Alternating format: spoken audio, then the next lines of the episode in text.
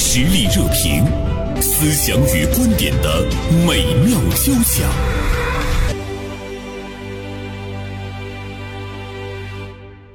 啊，今天我们来和大家聊一聊上海夜校开办了七年的市民夜校，突然之间火爆，据说超过六十五万人去争抢一万个课程名额，报名平台呢都瘫痪了。都是一些什么样的人报名呢？大多是二三十岁的年轻人，而且呢，这个夜校的价格也是呢深受大家的欢迎，五百块钱就能够获得持续三个月的快乐啊。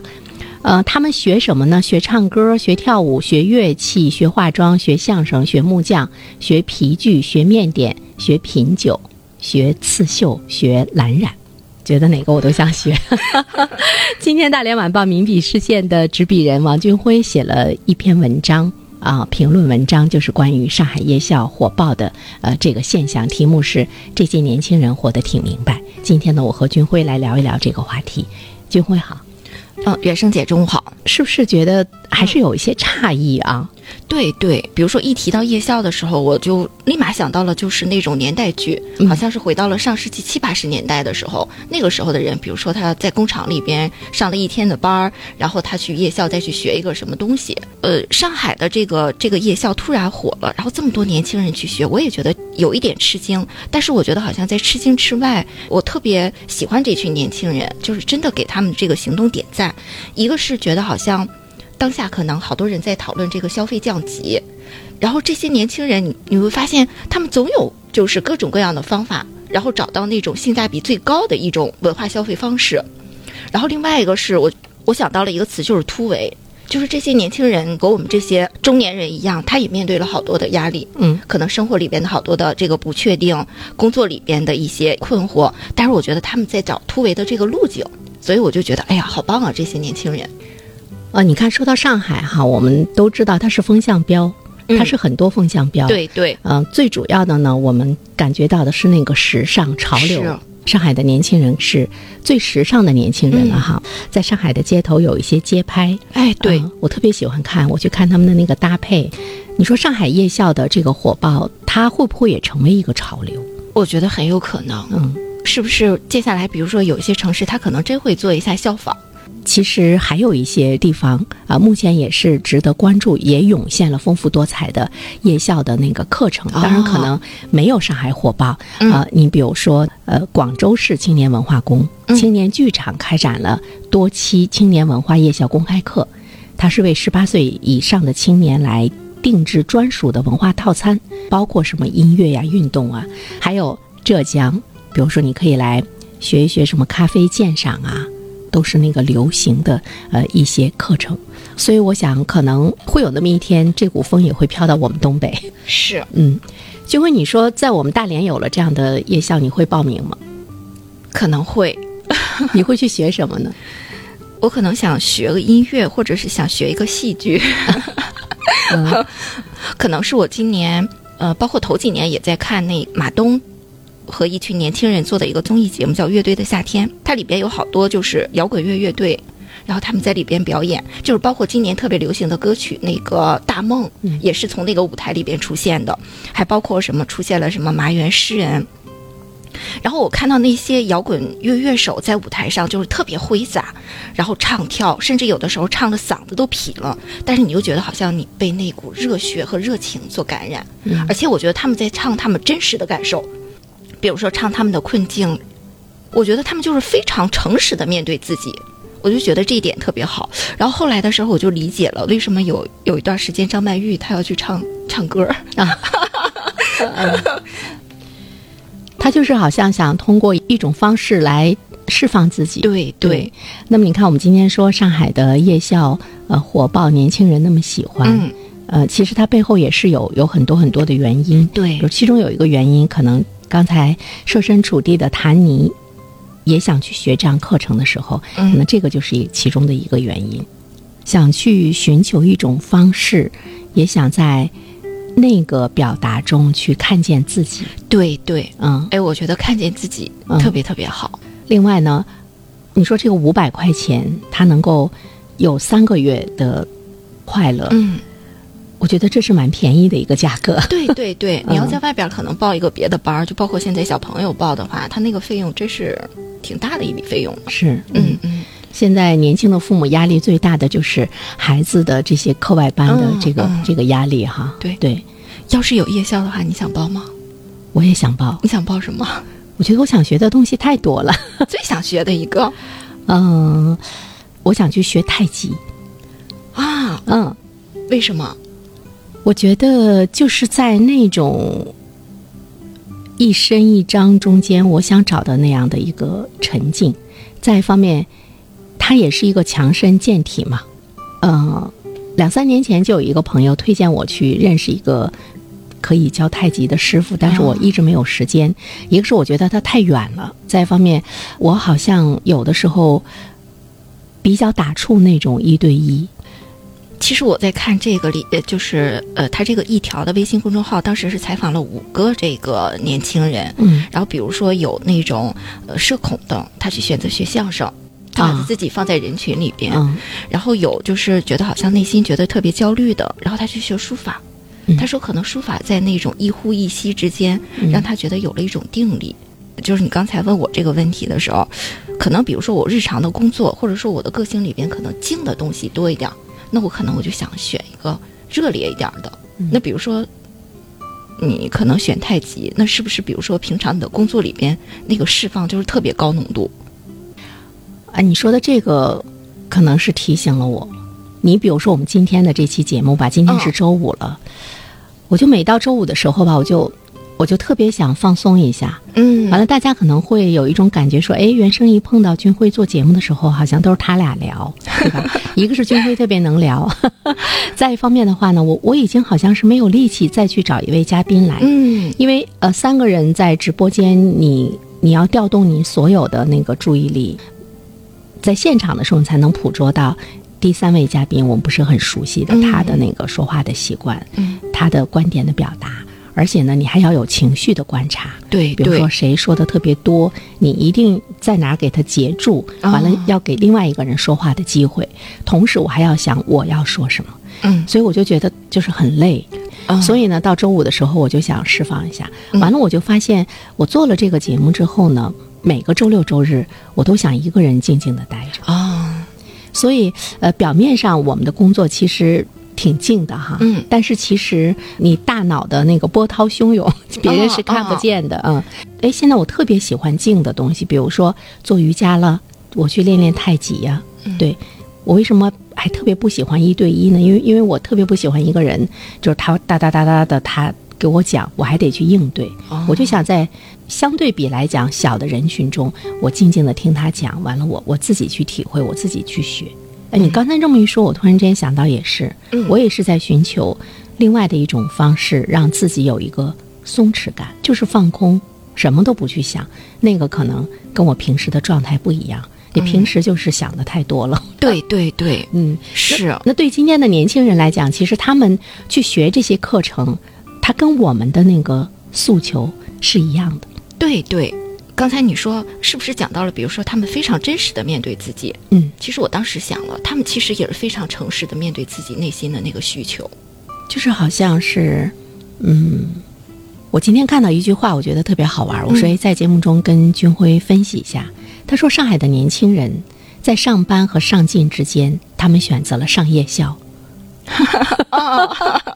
说，我就想，当然上夜校它不是上班，啊、嗯，呃，刚开始我们来看这个新闻的时候，我们会觉得，哎呦，这群孩子还是那么蓬勃向上。我们似乎把它跟呃上进又联系在了一起。比如说，俊辉刚才讲，七八十年代有很多人去上夜对校，对那个是上进，是，嗯、他要学一门课程，他要学一个技能，他要去考一个文凭，他可以去更好的去提升自己哈。嗯、但是今天年轻人，我们如果把他依然列为上进的话，他们可能会觉得哦，你们不要把我们吓坏。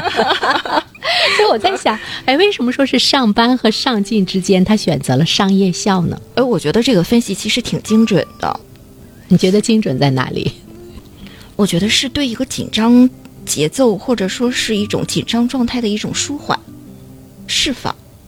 你说现在哈，在互联网的时代，嗯呃，我相信有很多人他觉得。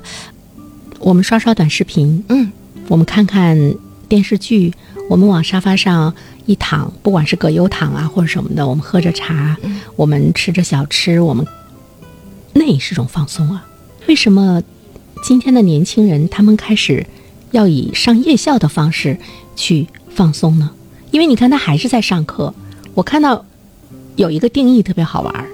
他说这是年轻人的少年宫。对对对，里边有好几个学员其实都提到了，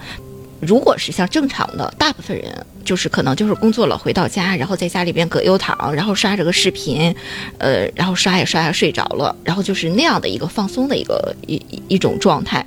他说，但是你这样是刷着，其实你你你焦虑的情绪缓解了吗？其实未必，你第二天的时候可能还是在那个路上。但是比如说他去上了这个夜校，他专注在这个事物上的时候，他一点点感觉到他自己在进阶。我觉得“进阶”这个词特别好。对，对，他说我刚才那样想的到的是获得，哎，获得，对嗯对对，那种获得进阶和你就是在刷视频所得到的那种很浅的那种快乐是不一样的。所以你说他呃，是不是上海的年轻人一种醒悟？嗯，你说这个时候没有爸爸妈妈催着他们，让你去学什么学什么，他们就是很很自发的，他能够感觉到给他带来的那种长久的那个那个喜悦，对似乎是生命中不可缺少的。对，或或者者是说他们在经历了手机不离手这个生活之后，嗯，我觉得他们更深的一种思考，就对觉得好像，呃，这个也行，但是它好像不是我要的，嗯，嗯，我我我看了一篇文章写的特别好，他说当下的这些年轻人是早慧的一群年轻人。早慧智慧的慧，对智慧的慧。然后我就会想，比如说，我可能我到二十几岁，我的三十几岁的时候，我觉得我我的那个领悟能力或者说觉醒能力，我觉得未必比得上他们。但是可能我们有我们那个时候的那样的一个状态哈，嗯就是一代人有一代人的状态吧。反正我觉得这一群年轻人挺早的意识到了好多东西。我觉得他们这一代人应该是呃更独立思考，嗯，他们会去质疑，对，我觉得质疑真的是一种能力。你像我们哈，呃，我觉得我们还可以，包括我们的父辈，其实他们的那种生活，他们是很循规蹈矩，嗯，他们是按照一种呃规律或者是一种规则，他们去做，而且他们觉得，呃，我稍微出格一些，我稍微违背一些，我都有那种负罪感，嗯嗯包括来自于社会的那个那个压力和异样的目光，嗯，所以呢，大家也一定是在二十多岁的时候结婚，结完婚之后呢，马上就是要孩子，嗯对，没有计划生育的时候呢，大家会一个一个的生孩子，好像很少去想说，哎，我生了这些孩子，我我究竟要把他们养成什么样子？他们是不是依然来重复我今天的生活？我就想起了我们家里养的那个小小宠物，就是一直在特别笼笼子里笼子跑里的那白个，色的那嗯个对对对。我想有的人生是不是就是那样的？你一直在循环，一直在匆忙，但是其实你一直是在原地。你觉得你你很累，你很乏，但是今天的年轻人不是，嗯，他就不跑了，他就想为啥要这样呢？我想看看外面的世界是什么样子的。哎，我那天看了梁晓声，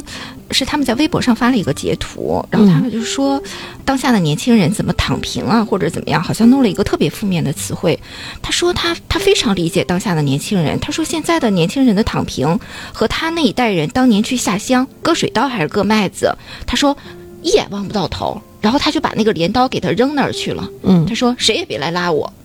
但是到了一定的时间，他自然而然又起来又开始割。他说现在的年轻人的这个躺平，他说和他割麦子当时扔下了一个镰刀，回头又起来，其实就是一个状态，没有什么。你别把它当成一个就是特别负面，那我就是累了，哎，我在这个时刻我就是稍微躺一下，舒缓一下嗯， ，OK，嗯，他照样还会起来的。我看那个复旦大学梁永安教授写的那本书，他说今天的年轻人，他们跟以往所有的年轻人都不同，是在于说他们面临着一个全新的一个时代。。对，今天需要去承担的一个一个责任，嗯，可能就是觉醒。从他们开始，他们要去想人到底应该怎么活。所以呢，在我们今天的生活中，我们看到了一些现象哈、嗯包括我们昨天跟汉博谈到的那个养棉花娃娃，是，包括呢很多的零零后、九五后，他们去整顿职 场。嗯啊、我那天看了一句话特别好玩儿，嗯说我们呃七零后、八零后，我们都比较听领导的话，嗯啊，九零后、九五前呢，呃，他们不愿意听领导的话的时候，他们就辞职了。我不喜欢你这个领导，我就辞职了。说零零后呢是领导不听话，他们就辞职了。 我当时看完之后，我有一种可痛快的感觉。 领导不听话，我就不干了。嗯所以他们他们是一个觉醒的一代，他们可能会给这个社会注入一种前所未有的新的气象。但是这个这个力量，它还没有呃形成的很巨大，还没有汇成一个巨大的洪流。但是我们会看到他们在一点一点的凝聚。嗯你看上海的这个夜校，我突然之间就想到，它的那个涌现还是蛮可怕的哈。嗯你会突然之间发现这么多的年轻人，这就是他们发出自我思考的一个行动。嗯嗯。我那天看了一个文章，特别好。他说，可能呃，就是当下的这些年轻人，比如说他在上学的时候，他接受的这样的是一个儒家的一个教育，修身治国平天下的这样式儿的哈。然后就是说我我努力了就会有结果，我努力了就怎么怎么怎么样，要勤奋，要向上。然后等到他步入社会的时候，其实整个的这个环境有一个特别特别大的一个变化。嗯，而此时他们的接受的是庄子。逍遥游，道家， 嗯哎，对对对，就是可能我注重自我的一个感受，然后嗯我真实的表达我自己的这个态度，我倒觉得就是其实挺好的。他们会呈现出更多元的人生，它也会给社会带来一个教育。对，可能会有一个不一样的气象啊。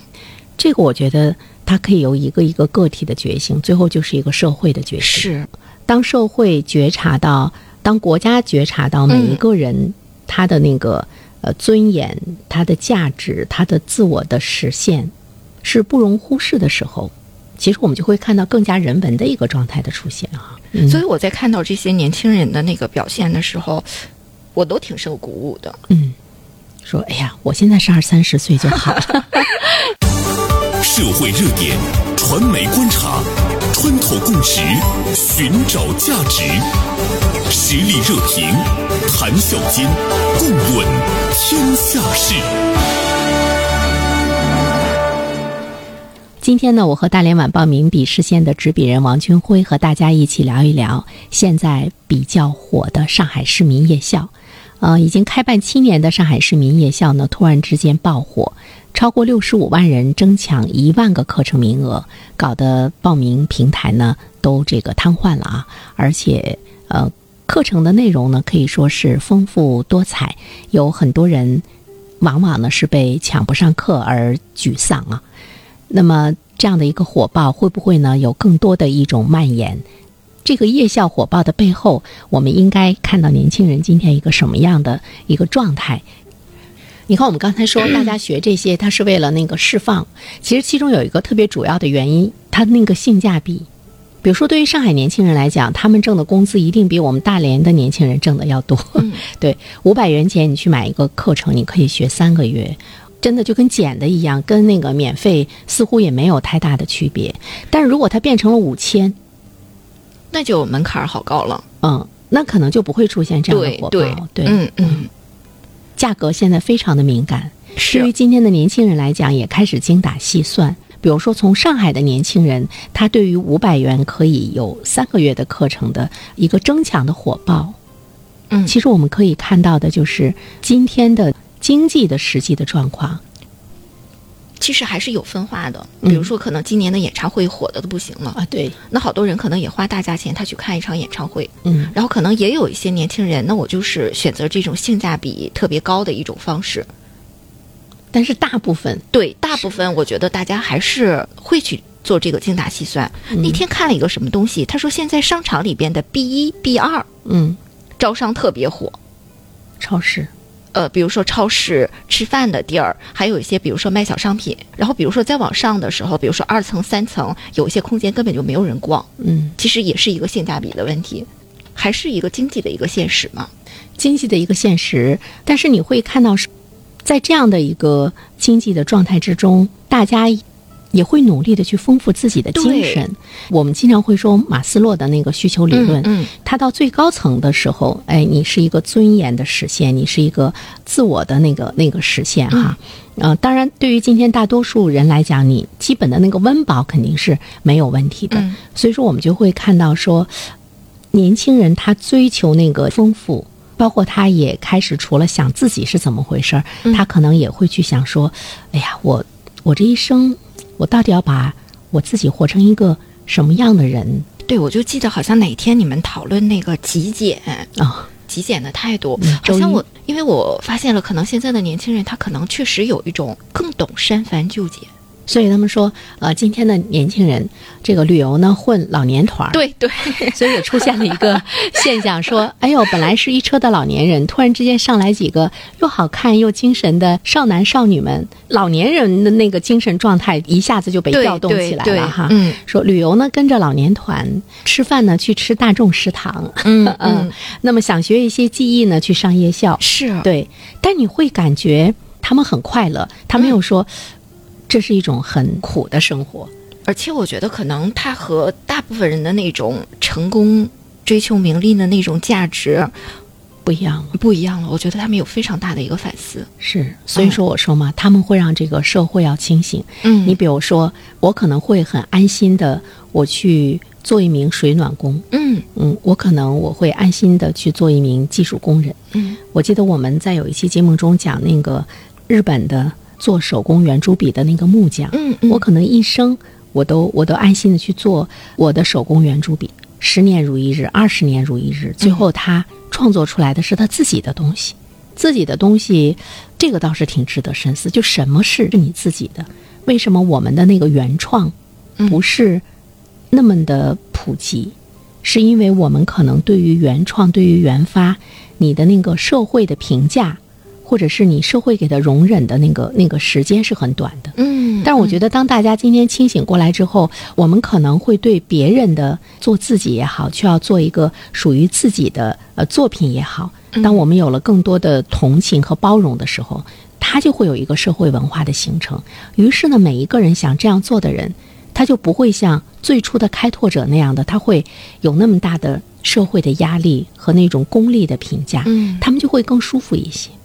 对对，我们这个价值，我我们去认可什么，我们去尊重什么，他最后来的时候，我觉得会是一个引导，一个风向。对，嗯而且他们也是一个开拓和创造。对哦嗯我就想起我看《志愿军》这部电影的时候，彭总司令上战场亲自去指挥。嗯，当时是有一个一个师吧，刚开始的时候他们的行动会有慢一些，有些命令他们没有很好的执行到位啊。彭总司令跟那个师长有一番交谈，说说你为什么不执行命令？那个师长说，我们死了太多的人，说这群年轻人，他们好不容易打仗打到解放了，好不容易要过那个安稳的日子了，可是我们今天还要到抗美援朝的这个战场上。他说我特别心疼他们，是不是能有一些好的战术，能够少牺牲一些？嗯完了，彭总司令就说：“这是我们的使命。”他说：“如果我们今天不牺牲，我们的儿子就会去牺牲；如果我们的儿子不去牺牲，我们的孙子就会去牺牲。嗯我我当时在电影院看的时候，真的是泪流满面啊！嗯你就会想到你今天的生活，就是他们一条一条活生生的这个生命给嗯你那个创造的。我为什么说这个呢？我就想，其实今天的这些年轻人，他们也在开拓，他哎我觉得们这个词特别好。他们在开拓的这个过程中，他们可能会面临着社会的不理解，嗯，甚至于他们会被封上一个失败者。比如说，嗯、当他特别安心的去做一名技术工人，当他特别安心的去开一个小铺，制作自己的手工产品的时候，可能周围的人，包括父母，都会觉得，哎呀，他不成功，嗯我觉得这个对于他们来讲，其实也是一也是一种生命的践踏。但是如果他们慢慢的形成了一股潮流的话，他会纠正社会的认知，那么对未来的年轻人他就会更轻松的来做自己。嗯，所以我觉得，哎，他们也是开拓者。那么在这个其中，他们也有牺牲。哎，我觉得这个“开拓者这”这个词用的特别好，是这样的。但是需要多长时间，需要多少年，这个就不知道。但是我觉得他一一旦奠定了这个基础的话，那我们的那个安于去做自己的那种社会的文化就有了。每一个人他什么时候能够迸发出自己的活力？你说不就是他把他自己的那个特长发挥到极端的时候？因为在那个过程中，他永远不知道疲倦，而且他会为他的特长和兴趣，他去付出金钱，他不寻求回报，嗯，而且在那种状态之中，他才会有创新。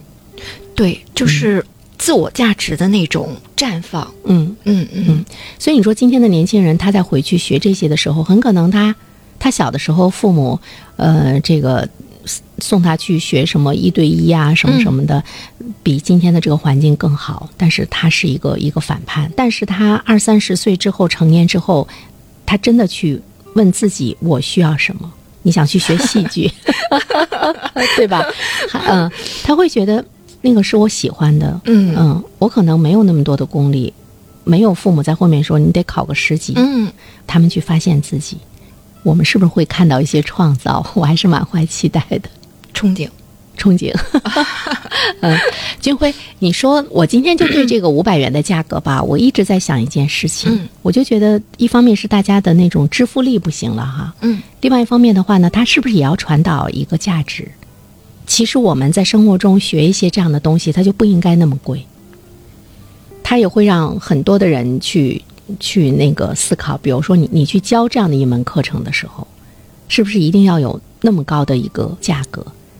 我觉得这个东西是不是，比如说这座城市或者这个社会，它构造了这样的一个体系，它有这样的一个倡导。倡导，嗯，倡导好，我站在一个更大的一个格局上，更大的一个高度上，我是不是要把这些实惠或者说这些福利要给到这些人？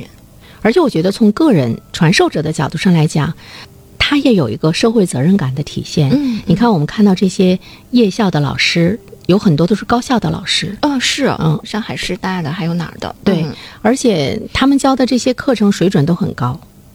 我觉得这个五百块钱，它可能就是一个意义上的一个一个数字。那这里边是不是比如说有城市的补贴？然后我要给年轻人，或者说给呃，包括中年人什么的，我要给他们一个能走进这个里边的门槛儿，或者是一个机会，再对有一个平台。对社，会的滋养。另外，对从传授者的角度上，他也会觉得说，我走向社会，我把我的这些精湛的技艺，嗯嗯，呃，传授给更多的普通人。他本身他有一个社会责任担当的一个反馈，嗯对他来讲，是不是也是一个很很长久的一个幸福？我觉得是。嗯，就跟这些年轻人去去学、去释放那种长久的幸福，可能是一样的。其实有的时候，可能当你有一个技能，或者是你有一个什么感悟的时候，你你给予了，你分享了，嗯，帮助到别人了，我觉得那好像是一个更大的一个快乐。对，就是嗯普及大众了。再接下来，你可能需要的是一个社会的付出。嗯嗯。好，再一次感谢军辉做客我们的直播间，我们也期待着夜校能够在大连早日出现。好呀，好呀。